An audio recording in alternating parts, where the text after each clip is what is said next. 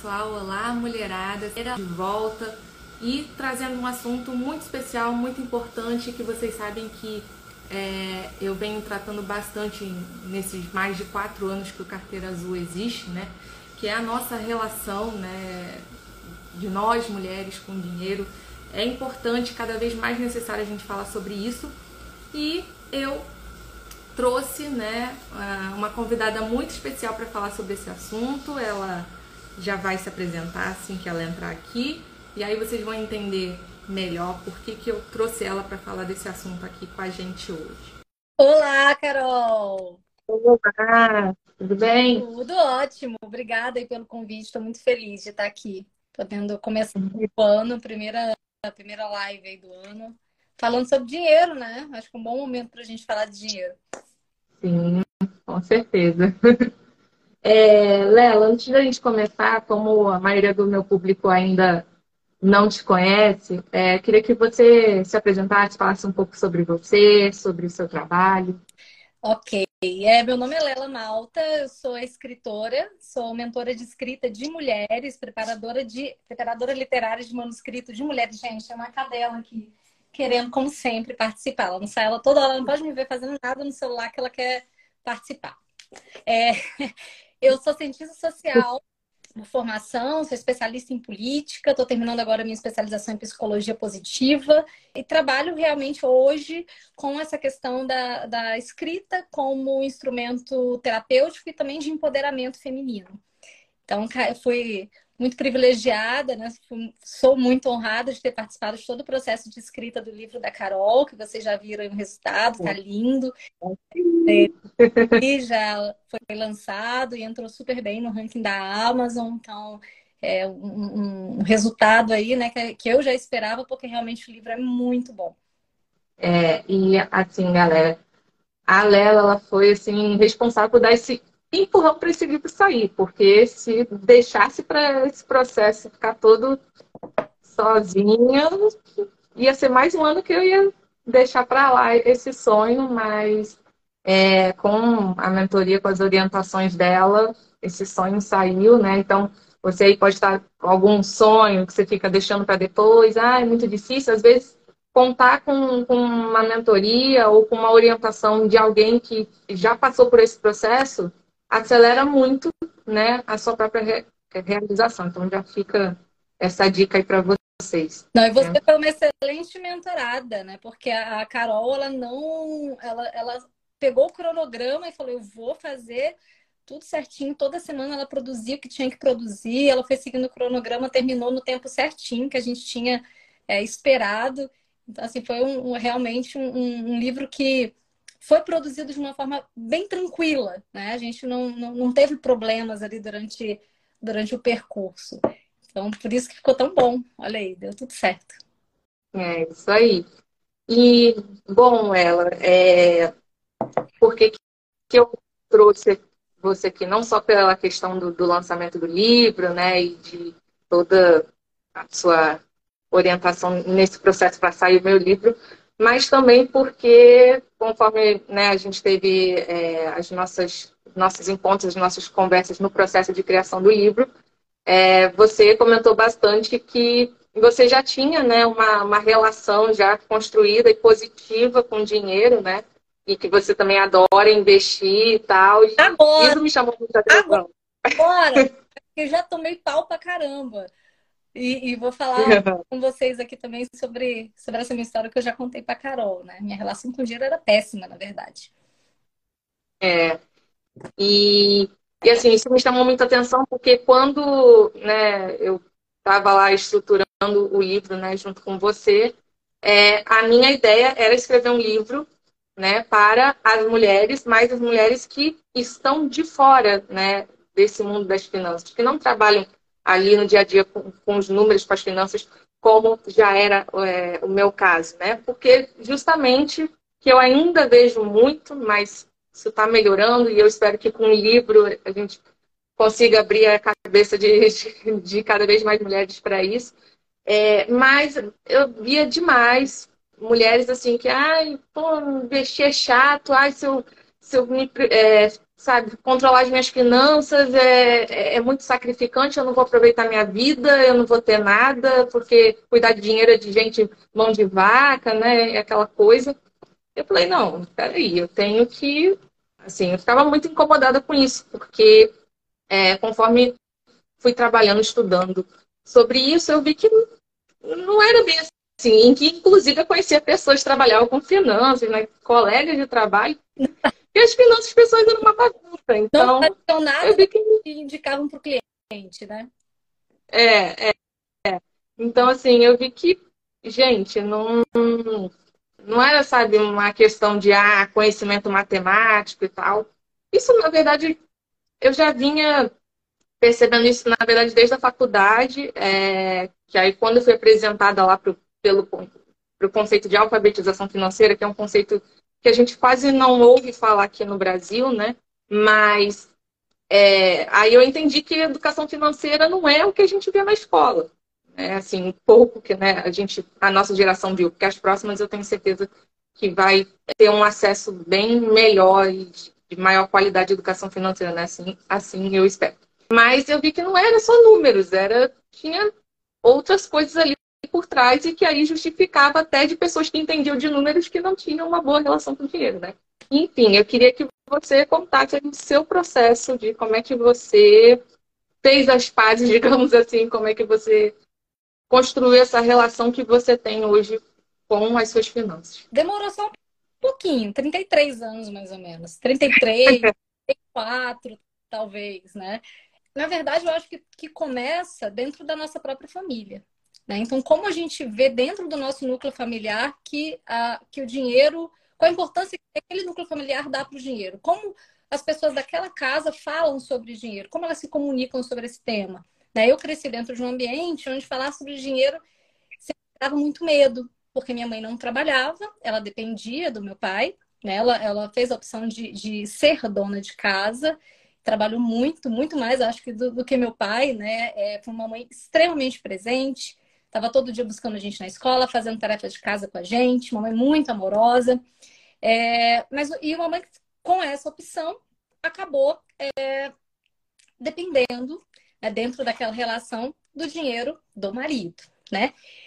E meu pai também não sabia muito bem se comunicar sobre dinheiro com ela e virava uma confusão. Então, toda vez que chegava a fatura do cartão, toda vez que chegava a conta de luz, toda vez que chegava, né, é, era uma confusão em casa. Então, todo mundo ficava com medo. O dia que chegava a conta de luz, já era aquele dia que a gente sabia que meu pai ia ficar putíssimo, porque a conta estava mais alta. Então, era sempre era, era um gatilho para mim essa coisa do, da grana, né? Hum conta vai ser aquela confusão, né? Então, vão ficar dois dias sem se falar, a gente vai ouvir tudo aquilo, e sobrava pra gente também, porque a gente não estava ajudando a pagar a luz, por exemplo. Então, a minha relação com o dinheiro foi construída em cima desse, né, dessa relação que eu via dentro desse núcleo familiar. Isso foi péssimo para mim. Porque, inclusive, quando eu casei, quando eu me casei, meu marido falava: Nossa, dinheiro é um tabu para você. Ele usava muito essa expressão. E realmente, eu percebi que o dinheiro era um tabu. Eu não conseguia falar de dinheiro, porque dinheiro para mim era um gatilho, me deixava mais ansiosa, né? eu ficava preocupada, me dava medo. E quando eu é, fui professora há muito tempo, depois que me formei, trabalho desde meus 16 anos, são desde meus 16 anos eu tinha dinheiro no bolso, mas não sabia lidar com esse dinheiro. E quando eu já tinha ali por volta dos meus 25, eu resolvi empreender. Eu abri um, um comércio dificílimo, né, gente? Comércio no Brasil, um negócio que é brabo. E aí eu me lasquei mesmo, porque eu fiz tudo errado. Sabe aquela coisa de misturar CNPJ com CPF, né? De, de às vezes, ah, eu vou abrir uma loja maior, vou abrir uma loja sem poder. Aquelas coisas, né? Erros de, de, de empreendedor, né? E ainda com toda essa questão tributária, trabalhista, que a gente que empreende conhece bem. E aí que eu me lasquei mesmo. Ali acho que foi o pior momento da minha relação com o dinheiro, porque eu vi que eu não sabia gerir, que eu não sabia me organizar que eu gastava muito sem saber que eu estava gastando. Eu nunca fui uma, uma mulher que, que gosta de joia, de coisas de luxo. Né? Eu perdia meu dinheiro no dia a dia. Eu não buscava um, um valor melhor daquilo que eu estava procurando. É, eu gastava. Ah, achava que os gastos pequenininhos eles não se acumulavam e no final do mês era. Né? Mas eu deixava de comprar uhum. importantes para mim com gastos ridículos, né?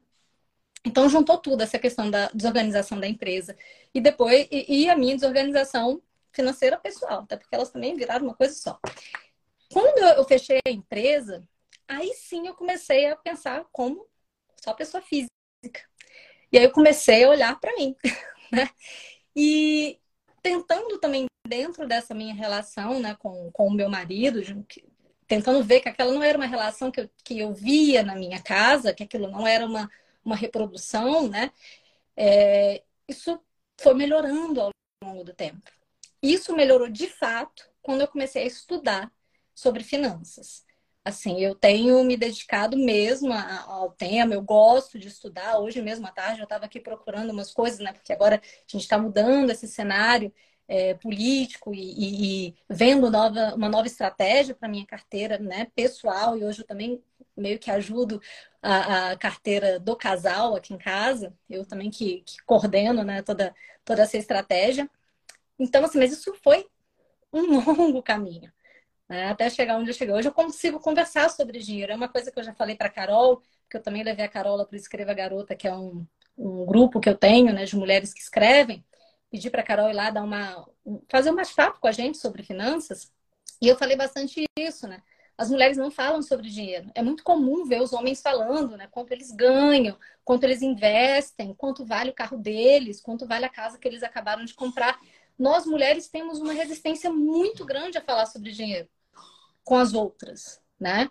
É, a gente fica muito incomodada ainda com esse assunto. Esses dias até vi um, um vídeo da Gabriela Prioli falando sobre isso, né? Que as mulheres têm dificuldade em falar sobre dinheiro. E que quando as mulheres falam sobre dinheiro, as outras mulheres também ficam um pouco chocadas, como se aquele espaço não fosse delas. Né? Hum. E é o nosso espaço. Eu acho que, que a independência financeira ela é importantíssima para a mulher evita uma série de, de problemas, né? Tem mulheres que estão dentro de um relacionamento abusivo porque dependem, por exemplo, né, do, do, do, parceiro. Então, se você tem a sua independência financeira, eu acho que aí sim a, a gente pode começar a dizer que a gente é mais livre. Não, assim, isso também é uma coisa que, que eu sempre, sempre conto, é que quando comecei assim, a, a me interessar por finanças, eu era assim, ficava muito incomodada com isso, que justamente eu tinha colegas de trabalho homens que ficavam lá falando sobre ações, sobre bolsa de valores, investimentos, e as mulheres nada, os assuntos eram completamente, né, diferentes. E eu ficava assim, gente, não é, não é possível. Sério que eu sou, eu sou, a única mulher que me interessa por isso. E aí eu falei, ah, beleza, então tá bom, eu vou, vou correr atrás, assim, eu, primeiro caiu a ficha que a poupança não era um bom investimento e era o único investimento que eu fazia na época. Aí depois, eu, eu na cara de pau, assim, digamos assim, eu perguntei para meu colega, ah, explica esse investimento aí que vocês estão comentando, assim. E aí ele me apresentou, aí eu comecei a mexer e tal. E aí depois eu, eu saí da empresa, perdi o contato com eles e eu continuei sozinha. E aí na empresa seguinte que eu trabalhei, tinha é, acho que até mais mulheres do que homens na equipe época. E aí eu, eu via muito. Era uma época que a Natália Fúria e Primo Rico estavam começando a ficar famosos, famosos na internet. E aí eu tinha o hábito de, de é, ali no, na conversa do dia a dia com, a, com, a, com as, as, minhas amigas ali do trabalho, eu comecei a comentar com elas né, que eu estava assistindo, aí eu ia é, eu, eu, pegava um vídeo assim, ia pausando e ia aplicando, abria assim a, é, a Bolsa de Valores ou Tesouro Direto, assim, o aplicativo do, da corretora, e ia fazendo pausadamente, né? Porque a gente, tudo que é novo, assim, principalmente nós mulheres, a gente, é, a gente é mais cautelosa mesmo, não é só com dinheiro, não, é assim, é, é da gente, mas inclusive saíram estudos até dos Estados Unidos de que a gente é mais é, cautelosa com dinheiro inclusive ao investir, mas que isso é uma coisa boa e que a gente não reconhece que é uma coisa boa da gente ser, da gente ponderar mais antes de, pô, aonde que se eu vou gastar com isso ou se eu vou investir e aonde eu vou investir, né? Isso até provou que teve gestoras mulheres, né, de fundos de investimento lá dos Estados Unidos, saiu um estudo de que essas gestoras tiveram é, uma performance melhor nos fundos que elas geriam do que fundos geridos por homens. Justamente por essa característica comportamental que a gente tem de ser mais cautelosa, de não ficar, sabe, comprando e vendendo, né, aplicando e resgatando investimento toda hora. Isso é uma coisa positiva, mas que pouca gente reconhece que é uma coisa boa, né? Então, assim, eu contava para pra, as colegas do trabalho, legal isso aí, né? Me explica melhor sobre isso, né? E aí até que teve uma colega que ela que falou, pô, cria um Instagram e começa a explicar isso, porque conheço um monte de amiga aqui que está precisando saber sobre esses investimentos aí. Então foi uma coisa muito natural também. Eu não fiquei assim, tipo, não, eu preciso.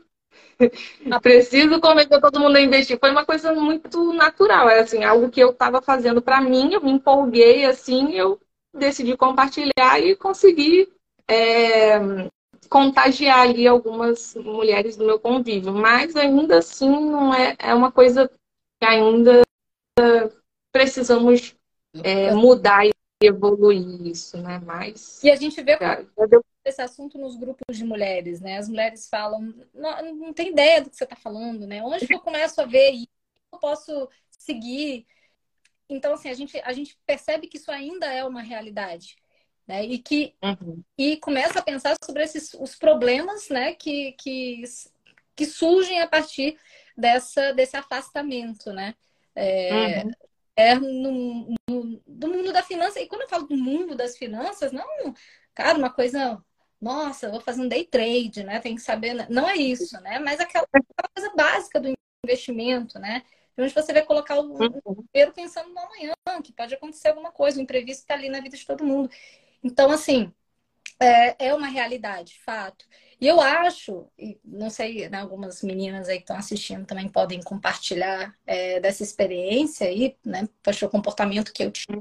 Era como o dinheiro era um tabu e eu não podia, como eu falei, era um gatilho para mim, eu me afastava de tudo que era relacionado a ele também.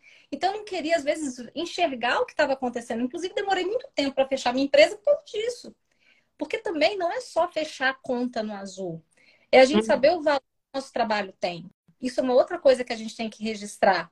Porque às vezes você está trabalhando de graça. Então, se você está trabalhando de graça, isso, não, isso não, não vale a pena. Você continuar. Óbvio que você vai ter um tempo de investimento, eu entendo, né? Também existe um amadurecimento da, do, do, da, da, empresa, né? do teu negócio, mas você tem que, uhum. tem que ter essa clareza e essa coragem de sempre olhar para o que está acontecendo, olhar para esses dados. E isso a gente precisa de organização. Mas como a gente uhum. tem medo do dinheiro, a gente nem se organiza porque a gente não quer ver que aquilo ali está acontecendo. É que nem o povo do cartão de crédito. Né? Você vai passando, passando, passando, passando, e é, um dia você recebe a bomba. Né? Eu tenho muito medo de cartão de crédito, né? É, ah, limite, assim, não, não quero. Não, mas isso não, não quero. Eu quero meu limite, um limite que eu controle, quero saber tudo que está sendo gasto. Se eu precisar ali, né, por uma coisa emergencial, posso contactar meu banco, mas assim, é, tem que ser tudo muito organizado. Porque eu sei que se, se, eu, se eu me perder naquilo ali, pode ser um caminho sem volta. Então, por isso que é importante essa, essa dedicação também a, a, a ver como é que sua, qual é a sua realidade financeira. Né? Se a gente está gastando aquilo que a gente de fato tem, né? se a gente não está jogando aquilo para um dia que a gente não sabe, principalmente a gente que é, não sei se tem mais gente aí que é autônoma como eu, né? A gente não sabe se vai projeto novo amanhã, você vai estar tá ganhando, você vai entrar um, um dinheiro amanhã. Então a gente tem que guardar ali a nossa graninha, tem que saber é, se organizar por isso. Né? E acho que, que essa, essa são, são duas dicas aí que eu posso dar. Não ter medo de olhar para essa realidade. Né? A gente só corrige a realidade se a gente entender o que está acontecendo ali. E negociar eu preciso, é, é, gastar menos aqui, né? Dar uma segurada ali até as coisas entrarem nos eixos e começar a dar valor ao seu trabalho. Né? A gente tem uma coisa de ah, vou fazer de graça, né? Hobby. Não. Se é o teu trabalho, você tem que cobrar e cobrar bem pelo seu serviço, porque aí também você vai, vai passar essa mensagem para o outro de que você realiza um bom trabalho. Por isso que você está cobrando por ele, né? Por isso que tem aquele valor. Então, acho que é uma coisa que eu vejo que as mulheres também têm dificuldade de precificar o trabalho delas. Né? A gente Sim adoro ajudar as pessoas. E eu acho que é muito legal ajudar as pessoas. É, eu, eu quero, inclusive, nas minhas metas de 2023, ajudar mais as pessoas, fazer mais caridade. Mas aí você cria estratégias, ações voltadas para essa meta. Tá? Não vai fazer seu trabalho de graça, senão você não paga suas contas. Exatamente. E aí, não paga a conta, não dorme. Exatamente. É, é, é assim, Lela, tudo é comportamental, né? Todos os exemplos que, que você disse, inclusive tem alguns que, de certa forma, aparecem lá na, nas personagens do, do, meu livro, né? É, primeiro, a questão da vergonha e do medo de você olhar a sua realidade financeira, né? Que é até o que a gente chama ali na, na economia comportamental de efeito avestruz, né? Que é como se fosse avestruz. Você enfia ali, não quer ver mais nada, né? Você, você foge da realidade. E às vezes você fica assim com medo de olhar e às vezes sua realidade está até melhor, sim. É, às vezes você está ganhando mais até do que você acredita. Inclusive empreendedores, às vezes fica com medo, ah, porque eu trabalho por, por... eu estou fazendo algo que eu amo, aí eu tenho medo de ver e ver que eu não estou ganhando bem, aí eu tenho que desistir do meu sonho. Às vezes você está ganhando bem, e inclusive uma coisa até que eu falo para as mentoradas empreendedoras e autônomas que eu tive é que quanto mais contato você tem ali com o seu dinheiro, pode parecer esquisito hoje, principalmente se você estiver desorganizado, né? Mas quanto mais você olha para o seu dinheiro, mais é, atrai, assim, é, como é que eu posso dizer? É que atrai mais dinheiro, mas parece que as coisas começam a se encaixar melhor, assim, começa a melhorar ali na, na situação financeira. Às vezes, pô, ah, esse mês aqui não, não foi legal de venda. Aí no mês que vem começa a ter uma venda atrás da outra e aí você recupera o que não, não, não, né, não foi bem no mês anterior. Então, só de você ter o contato, isso já vira uma chave ali e já começa a, é, né, atrair. É, então, é, é uma coisa que é, que é, que é positiva. Parece contraintuitivo dizer, mas façam esse teste aí de, de começar a olhar, ah, olhar quanto que eu faturei, quanto que eu vendi no mês passado, e ver se não, a partir dos próximos meses não vai melhorar o resultado, né? Parece que atrai, assim, atrai mais dinheiro.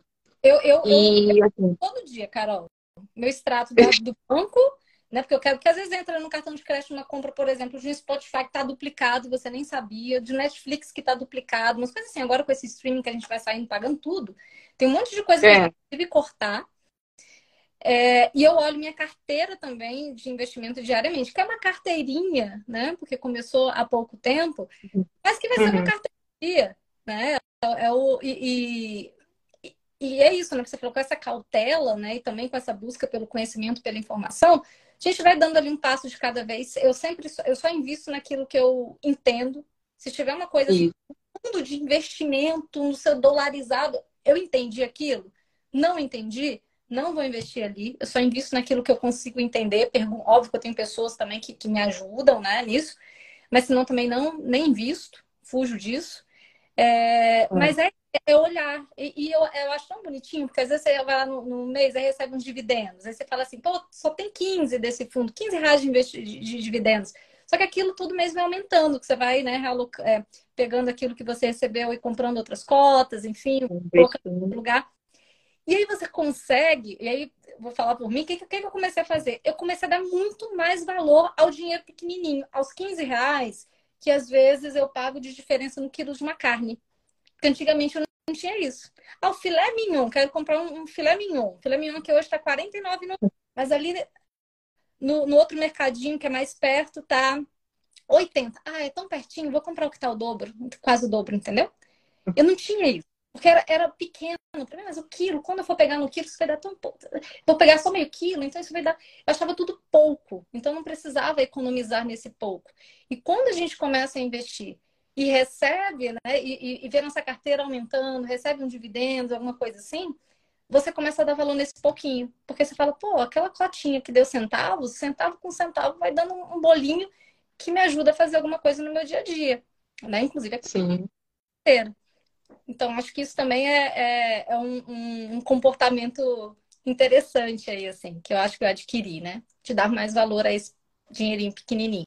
Exatamente. Tem, assim, essa questão, único, único ponto, assim, é, que eu faria a ressalva é em relação a olhar a carteira todo dia. Por quê?